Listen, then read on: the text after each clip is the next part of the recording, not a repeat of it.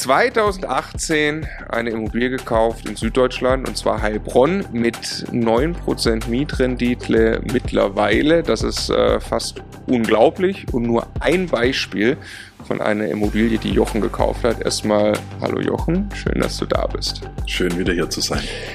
Ja, wir freuen uns sehr auf eine Serie, die nennen wir Immo Impossible.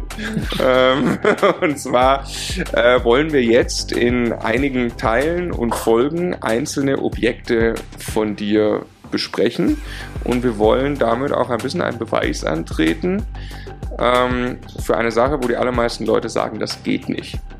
Und das umreiße ich einmal kurz. Du hast dich entschieden, Ende 2014 dir einen Immobilienbestand aufzubauen, von dem man leben kann. Du warst dann 2017 schon fast so weit, äh, kannst davon leben, hast das gemacht in Süddeutschland, hast also jetzt wirklich auch deinen Job mittlerweile schon seit dann drei Jahren äh, quasi nicht mehr, also hast gekündigt, bist mhm. Fulltime Immobilieninvestor mhm. Und äh, ja, wir wollen den Beweis aber äh, noch extremer antreten sagen, ging das auch in den letzten Jahren noch? Und deswegen haben wir uns für die Folge Immo Impossible mit Jochen acht Objekte rausgesucht, von denen die meisten sich hier im Jahr 2018, 2019 abspielen und wirklich sensationelle Renditen in Süddeutschland abwerfen. Jochen, wir wollen verstehen, wie das geht. Der Immokation Podcast. Lerne Immobilien. Ja, lass uns anfangen mit der äh, ersten Immobilie der Bahngasse. Mhm. Erzähl uns mal, wie es zu diesem Deal kam. Also die Bahngasse ist ein Objekt, äh, das ist super zentral in Heilbronn. Also ich kann quasi aus dem Fenster ähm, auf den äh, Kaufhof oder Horten oder sowas schauen. Also und einmal um die Ecke biege, dann bin ich in der Fußgängerzone zu dem Objekt kam es eigentlich, also ich wollte immer was super Zentrales schon mal haben, habe das auch in mein Maklernetzwerk äh, gestreut und das Objekt wurde mir dann von einem Makler angeboten, quasi als er es reinbekommen hat. Also zu dem, zu dem Objekt äh, gab es quasi auch nie ein Exposé. Ich habe normal immer in meiner Datei, das ist so das Erste, was ich anschaue, das Exposé. Und als ich mich jetzt vorbereitet habe, gesagt, ich, ich habe gar keins. Also habe ich das quasi super off-market früh bekommen ähm, und ähm, ja, habe es mir dann äh, ganz kurz angeschaut sozusagen mit ihm zusammen und da wusste ich auch noch nicht, wie sind die Quadratmeter und so weiter. Also ganz wenig Daten und so weiter, aber ich habe schon das Gefühl gehabt, dass es interessant ist und dann kamen so langsam die Daten, ja. Okay, ich erwähne noch ganz kurz, wir haben ja Zuhörer mittlerweile auch. Das ist ja nicht mehr ein YouTube-Format. Äh, der Stefan sitzt übrigens auch hier äh, mit am Tisch und mein Name ist Marco, für die, die es nicht wissen. ähm, hi Stefan. Ja, hi Jochen, alles gut. Ich melde mich dann schon. Wie, wie ist deine Verbindung zu dem Makler gewesen? Also hast du mit dem schon Deals gemacht? Wie gut kann der dich, dass der dich anruft, bevor er überhaupt ein Exposé schreibt? Also, ähm, ich weiß ehrlich gesagt nicht mehr auswendig, ob es der erste Deal war oder der zweite, aber es war quasi ein Makler, den ich über eine andere Schiene kannte. Äh, sozusagen, ich, ich, ich war sehr aktiv bei der Wirtschaftssenioren in Heilbronn-Franke, also ehrenamtlich. Also es ist quasi jemand aus meinem Netzwerk sozusagen. Und der Makler hat eigentlich auch immer gesagt, ich kann dich nicht bevorzugen. Das geht nicht, egal wie gut wir uns kennen. Ähm, und äh, letztendlich war das halt ein bisschen ein schwieriges Objekt, weil es, sah sehr schlecht aus innen. Äh, es war ähm, ohne Heizung, ohne richtige Heizung sozusagen, also nicht mal Rohre verlegt, es war kein Gaszähler mehr drin. Und der Verkäufer hatte schon ganz gute Vorstellungen sozusagen. Und er hat es mir halt nach dem Motto gezeigt, ich zeig's dir jetzt mal einfach und dann schauen wir. Also nicht so nach dem Motto, du bist jetzt der Erste, sondern was hältst du von dem Ding? Ja. Hm. Und ich bin gar nicht mehr sicher, ich meine sogar, es gab noch nicht mal einen Preis. Und den musste ich dann aus der Hüfte schätzen, ohne genau die Quadratmeter zu wissen. Ich glaube, so war es damals, ja. Also du hast den ersten Preis genannt? Ich meine, ja. ja. Und hat der, äh, also warum sagt er, äh, du kriegst, also er kann dich nicht anders behandeln? Was ist der? Also nach meiner Erfahrung sage das fast alle Makler zuerst. Ja. Ähm, mhm. Also es gibt ganz wenige Makler, die von sich aus sagen, ich bevorzuge dich oder ich will dich bevorzugen oder ich habe so eine Liste. Ja, also meine Erfahrung ist, es entwickelt sich über die Jahre weil du halt Benefits hast, aber wenn man jetzt so Hand aufs Herz sagen würde, Makler, gibt es zehn Leute, die du bevorzugst, würde die meiste Nein sagen. Mhm. Ja. Ähm, ja. ja. insbesondere wenn ich neu bin für den Makler und sage, genau. hey, ich bin übrigens richtig cool und kannst du mich genau. vielleicht ab jetzt mal als erstes anrufen, sondern genau. woher soll da auch das Vertrauen kommen? Ne? Erstens das und solche Anrufe kriegt er 30 am Tag. Ja, ja. Äh, ist übertrieben gesagt, natürlich nicht 30, aber quasi in, in, in dem Markt sozusagen kommen immer wieder neue Player auf den Markt, die, die dann sagen hier, ja, und deshalb bringt aus meiner Sicht Cold Call, ich stelle mich beim Makler vor ohne konkretes Objekt und möchte, dass er mich morgen bevorzugt, bringt aus meiner Sicht nichts. Ja, klar. Ja. ja. Cool, weil was man glaube ich schon mal machen kann, ist natürlich seine Investition. Wobei, ja, du hast recht. ohne ganz konkretes Objekt ist eigentlich Banane. Ne? Das ist schon also ich sage, das, das, das stiehlt dem Makler eher Zeit. Ja. Also wenn der jetzt äh, äh in der heißen Phase Objekte hat, dann nervt den das eh und in, in, in einem heißen Markt kann er die Objekte eh verteilen. Ja. ja. und wenn dann einer kommt wieder, sagt, übrigens, ich habe noch nichts, möchte jetzt voll einsteigen hier und ich bin der Geilste, dann verdreht er eher die Augen jetzt. Also ja. äh, aus meiner Sicht zum Beispiel kann man das eher machen, konkretes Objekt und auch da ist schwierig, wenn das schon auf dem Markt ist, aber zwei, drei Wochen danach zum Beispiel kann man sowas bringen. Wie meinst du? Also wenn, wenn er jetzt ein Objekt hatte, entweder ich habe es bekommen oder nicht, aber ich sage zum Beispiel, einer der, der Akquise-Tricks ist, ruf mal zwei, drei Wochen danach an. Ähm, entweder ist das, der Deal dann geplatzt vielleicht oder die Finanzierung gekriegt, er hat es noch nicht wieder online gestellt, ist eine gewisse Chance da, dass du zum Zug kommst mhm. und dann hat er auch mehr Zeit, dass du dich vorstellen kannst. Ähm, dann gab es schon mal so eine Art äh, Gespräch, aber wenn du jetzt das Objekt auf dem Markt ist und du dich vorstellen willst, hast du aus meiner Sicht wenig Chance oder du nervst ihn eher, weil er kriegt dann an dem Tag 600 Anfrage und, und 30 Anrufe in zwei Stunden oder so. Und wenn du dann sagst, jetzt lass uns mal äh, zusammensetzen, ich zeig dir mal meine Mappe, dann sagt der Shit, schon wieder so einer, ja. Also ich ganz finde ich einen sehr, sehr wertvollen Punkt. Also ich muss, muss ja irgendwie mich abheben. Das ja. kann ich ja über besondere Vorbereitung, über meine Story und so weiter machen, aber das kann ich auch tatsächlich auf der Zeitschiene machen, indem ich sehr geschickt ja. wähle, was ist der richtige Moment, genau. um mit einem Makler auf diese, auf diese Ebene zu gehen. Genau. Ja. Und jetzt alles quasi unter dem Gesichtspunkt sehr heißer Markt. Ja, klar. Wir haben jetzt heute Corona sozusagen. Das kann sich jetzt die nächste eineinhalb, zwei Jahre mal ein bisschen abmildern. Aber das ist jetzt, sind jetzt Aussage, in dem Jahr war der Markt quasi super heiß. Ja.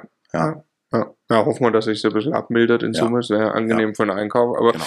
ähm, äh, ja, genau. Also ich, ich möchte auch nur nochmal unterstreichen, finde den, find den Tipp auch sehr gut, weil das in der Tat, wenn ich drüber nachgedacht, kennt man, der Makler ist in dem Moment bombardiert mit Anfragen und der hat was im Kopf. Jeder Makler hat sein eigenes Vorgehen. Der will genau. entweder, dass man ihm eine Anfrage äh, offiziell per E-Mail schickt oder äh, Dokument oder was auch immer der haben will. Das sollte man eigentlich erledigen, nicht mehr, nicht weniger. Und was ist übrigens auch mein Learning, wenn ich das kurz sagen darf. Ähm, immer zuerst online die Anfrage stellen ja. und dann anrufen. Ja. Also 90 Prozent der Makler frage dich am Telefon, haben ja, sie schon das Formular ausgefüllt? Ja. Ja, ja, genau. Kann man auch eröffnen damit. Ich habe Ihnen auf Immobilienscout schon eine Anzeige genau. geschickt, äh, die Anfrage geschickt, interessiere mich für Subjekte. Ne? Genau. genau. Warum ist es so? Weil er halt Angst hat, die Provision zu verlieren. Ja. Wenn du anrufst und er macht dann schon irgendwas mit dir klar, ähm, ja. Ja, ja. Sagt dir irgendwas über das Objekt und dann hinterher machst du dich irgendwie alleine ja. auf den Weg und behauptest, genau. na, wir, nee, wir haben überhaupt nie gesprochen. Genau. Das weiß ich nicht von Ihnen. Passiert fast nie, aber es ist halt die intrinsische Angst. Ja, kann man ja gleich einfach sauber bedienen, ja, genau. Okay, zurück zur, zur Bahngasse. Was war dein, dein Gefühl zu dem Objekt, wo das dann an dich rangetragen wurde? Also ich war auch ein bisschen unsicher, weil das Objekt ist super zentral, aber hat keinen Balkon, keinen Stellplatz und war früher eine Zwei äh, Dreizimmerwohnung, wurde dann abgetrennt in eine Zweizimmerwohnung und das geile Zimmer mit Balkon gehört halt im Nachbar jetzt. Und ähm, es war halt super unsaniert, es war quasi nichts drin, nicht mal also Gasleitung oder Heizungsleitungen und nicht mal ein Gaszähler. Hm. Ja, also äh, für die äh, Zuschauer blenden wir mal so ein paar Bilder ein. Ja. Für die äh, Zuhörer, man kann sich es wirklich schön äh, old-fashioned ja. vorstellen. Ne? Ja. Grüne Fliesen, glaube ich, in der Küche. Genau. Also. Ein, ein Zimmer war nur der Estrich drin noch.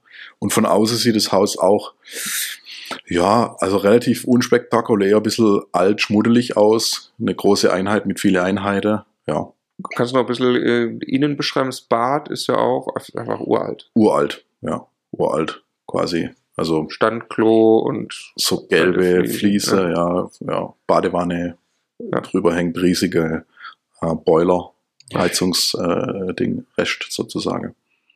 Und ist was, was du eigentlich so eher nicht kaufen willst oder kaufen würdest? Oder? Doch schon, aber nicht zu jedem Preis. Mhm. Und man muss halt bei sowas aufpassen, sozusagen, Lage bombig, aber quasi, Fenster waren auch schon gemacht, das war das Einzigste, aber kein Balkon und kein Stellplatz. Mhm. Ja. Aber darf ich da nochmal nach, also weil du, du so hohe Kriterien hast, kein Balkon und kein Stellplatz, da denke ja. ich mir 2018 Heilbronn, bin ich froh, ich mache einen guten Deal. Äh, ja. Dann habe ich halt keinen Balkon, aber. Ja. Kriege ich nicht auch alles am Ende vermietet eigentlich? Ja. Aber das war also vom Preis dann, ich musste ja schätzen so, und es hat sich dann schon so entwickelt, dass der Preis ein bisschen obere Grenze war, weil man musste ja noch ordentlich sanieren. Und dann überlegst du natürlich schon, also ich will halt auch Objekte haben, die auch in der Krise sozusagen AAA-Objekte sind.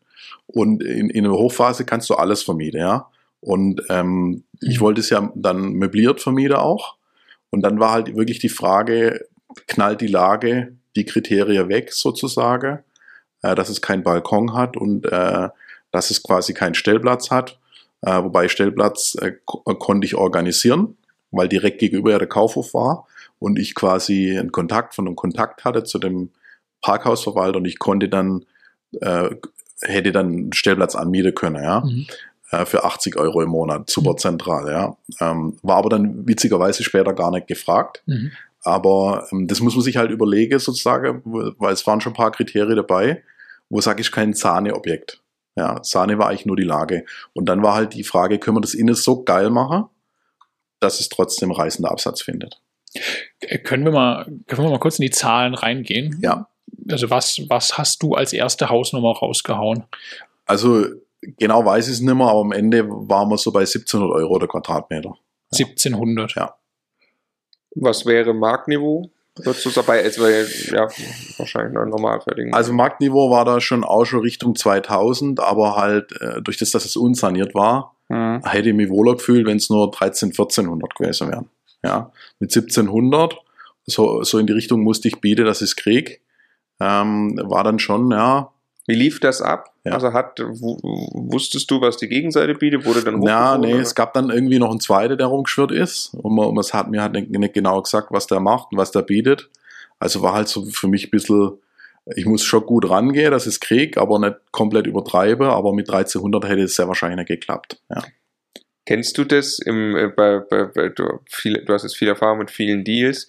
Wie läuft das normal ab? Sagt der Makler bitte jetzt Ihren letzten Preis? Also wir haben Verschiedenes erlebt. Oder sagt ja. der, ja, also da müssen jetzt nochmal ein bisschen was hochgehen, weil der andere hat und bringt so den Preis eigentlich am höchsten? Oder was ist so ein typisches Vorgehen, würdest du sagen? Also es ist ganz unterschiedlich. Die meisten machen ein, zwei Runden. Oft entwickelt sich ein Bieterverfahren eigentlich, wenn es gar nicht geplant ist. Mhm. Und das war hier genauso. Also der hat eigentlich gesagt, hier, was hält schon von dem Ding? Was wird schon, wenn? Und dann habe ich mal hier so, hm, und dann irgendwann hieß es, na, jetzt gibt's noch ein zweites und so, überleg nochmal, ja. Äh, und ja.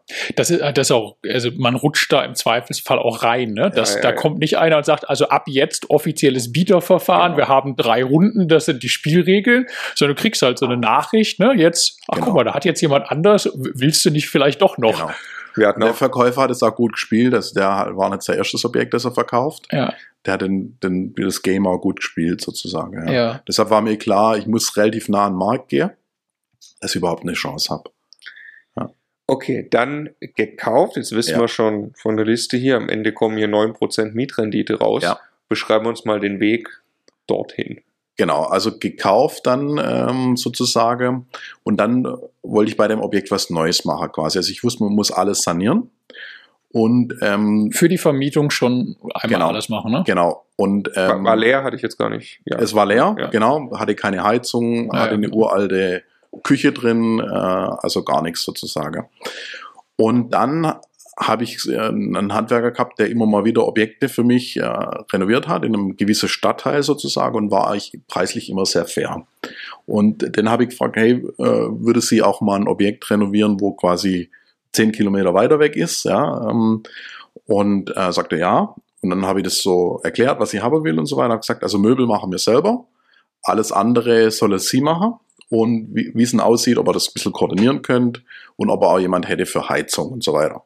Ja, also ich wollte quasi so ein Mini-GU machen. Ja. ja? Ähm, also Generalunternehmer oder ja. Bauleiter und so. Und, die, und da ich ja wusste, dass die immer sehr, sehr preislich fair waren, habe ich gedacht, das wird ein gutes Ende nehmen.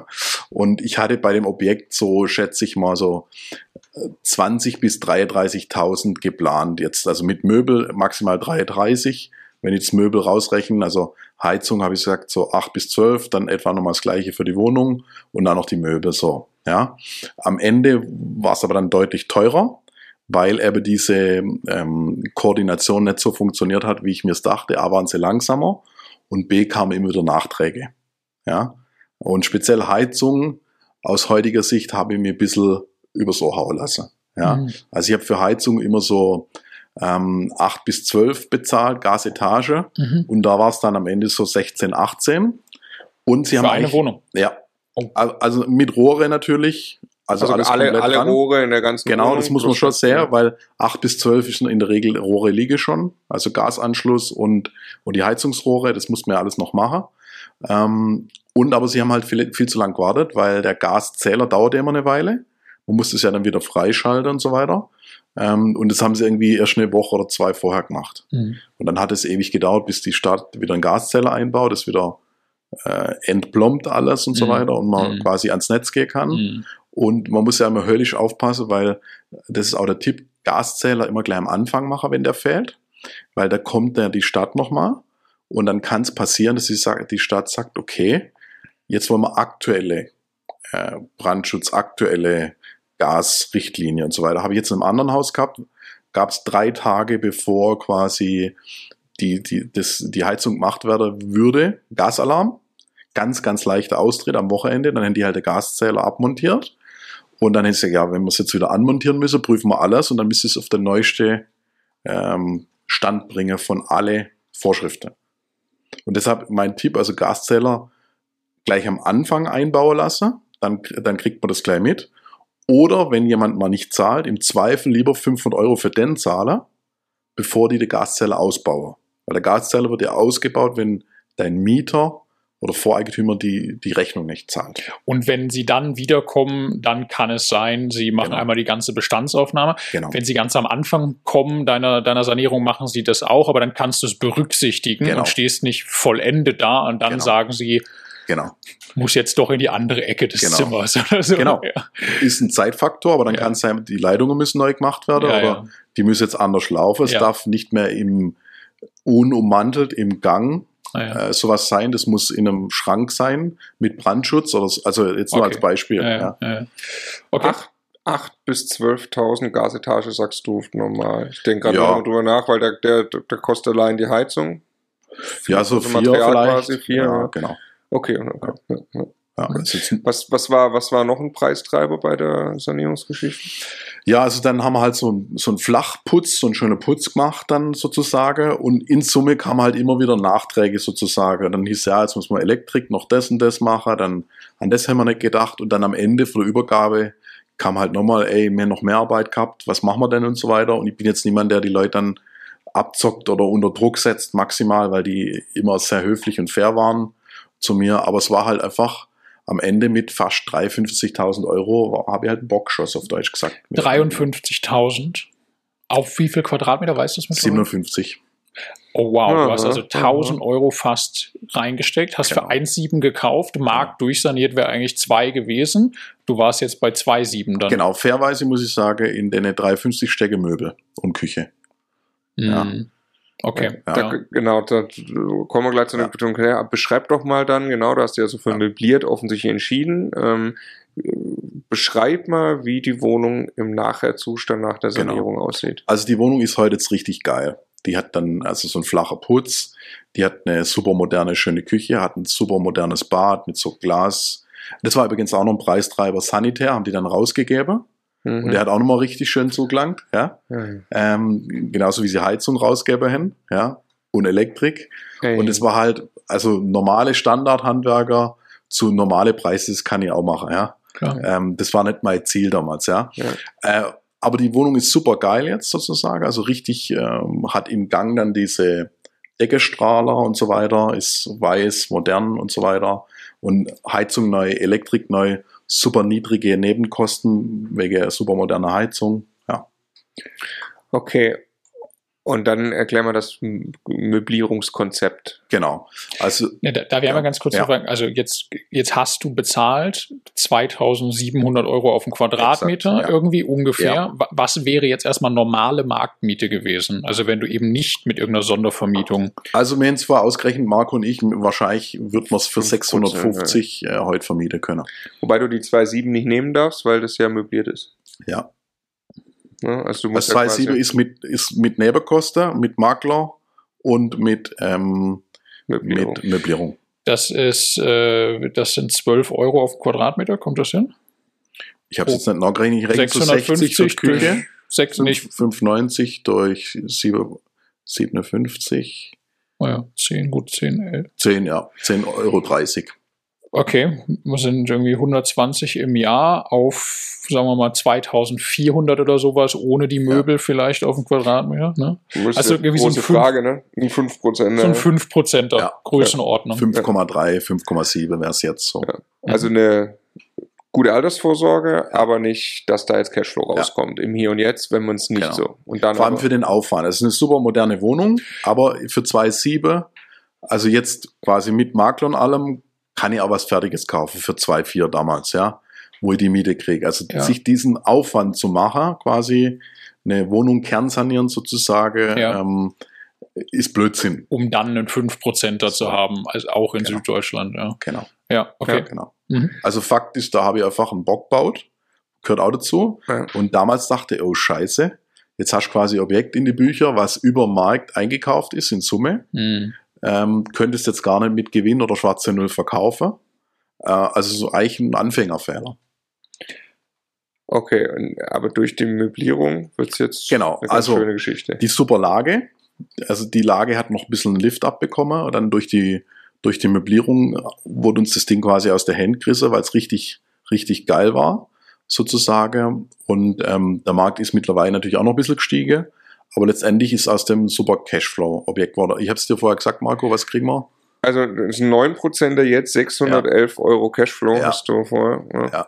Wa- Wie funktioniert das? Also an wen ist das vermietet? Wie funktioniert das Konzept, dass jemand Also ich habe da immer rumexperimentiert sozusagen. Äh, Eine Zeit lang habe ich versucht, möglichst viele Personen reinzukriegen und jetzt haben wir es eigentlich so gemacht, dass man es ein bisschen modular macht, dass man sagt, es ist ja eine Zwei-Zimmer-Wohnung mit einem Gang und einer schönen Küche. Wir machen das für einen alleinstehenden äh, Expat oder sowas oder maximal ein Pärchen, aber so nutzbar, dass man im Zweifel auch eine WG draus machen kann oder die Gäste positionieren können. Also wir machen in der Regel Schlafzimmer mit Büro oder so und dann halt Wohnzimmer, wo eine Schlafcouch steht, die zur Not ausziehbar wäre. Ja, weil zum Beispiel an einem anderen Objekt, Objekt, zu dem wir nachher kommen, war es genauso konzipiert und die Mieterin hat sich aber später dann entschieden, sozusagen einen Untermieter mit aufzunehmen. Weil man muss ja sehen, möbliert ist natürlich schon teuer.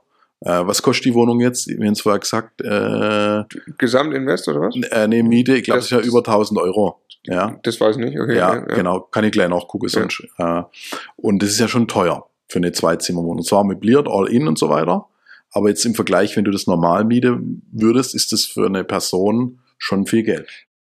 So, jetzt haben wir gerade kurz unterbrochen, um einmal nachzuschauen. Ähm, äh, 1150 hast du gerade nachgeschaut. Ist die Genau. Warm mit WLAN.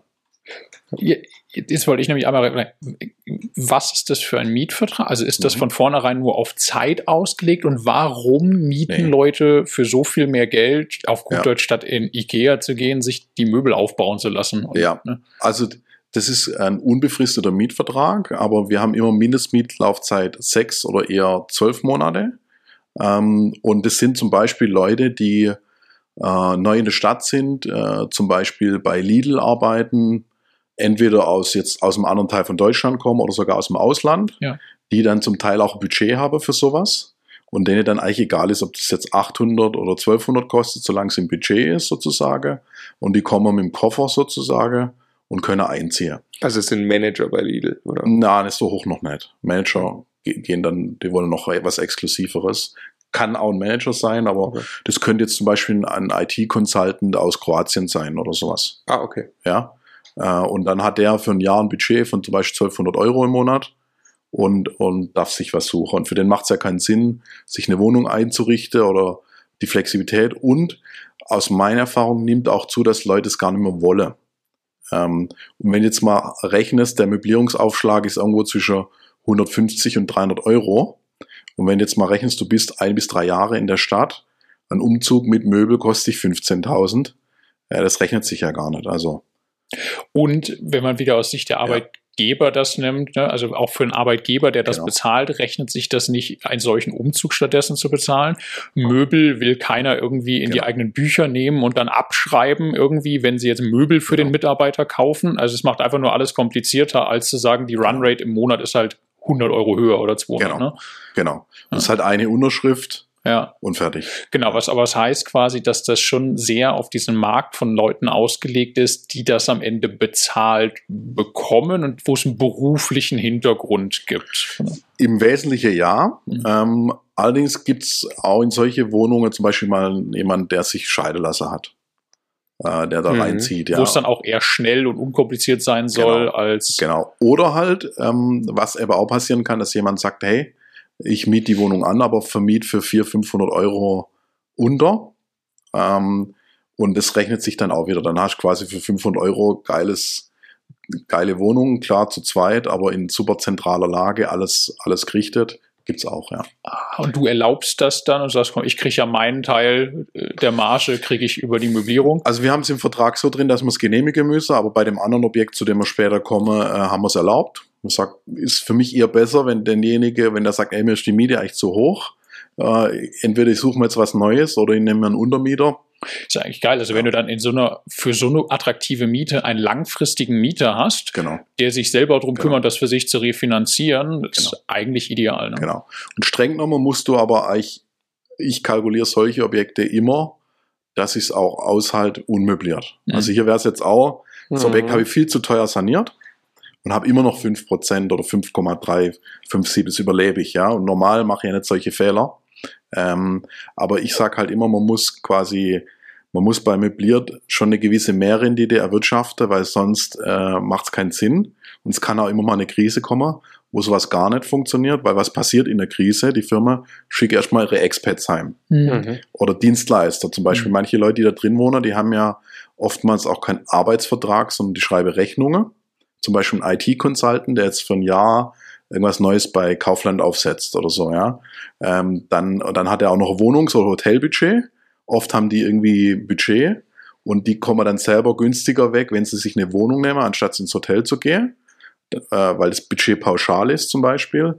Aber wenn es jetzt eine harte Krise gibt, dann werden die Leute als erstes heimgeschickt. Mhm. Mhm. Ja, und dann musst du als Vermieter mit rechnen, ich habe dann Leerstand oder muss halt unmöbliert wieder vermieten oder zu günstigere Preise. Ja. Mhm. Deshalb muss man, darf man sich das nicht schön rechnen. Mhm. Also man darf nie möbliert 5% haben. Ja, Und sich darauf verlassen, dass das immer geht und Genau. funktioniert. weil dann habe ich im Worst Case einen 2-3% und dann bin ich tief unter Wasser. Ja. Ja. Ja. Und ich habe ja auch eine höhere Abnutzung mit Möbel und so weiter. Ähm, es muss man alles kalkulieren, weil die Leute dann immer sagen, ja, möbliert, haben wir so tolle Rendite und, und, und so weiter. Ähm, die, haben auch ihre Begründung. Ja, Mhm. Kurzer Hinweis in eigener Sache, weil du gerade schon sagst, kalkuliert und unter Wasser und so, wer das nachvollziehen will, auf immocation.de gibt es ein kostenloses Kalkulationstool im Download-Bereich.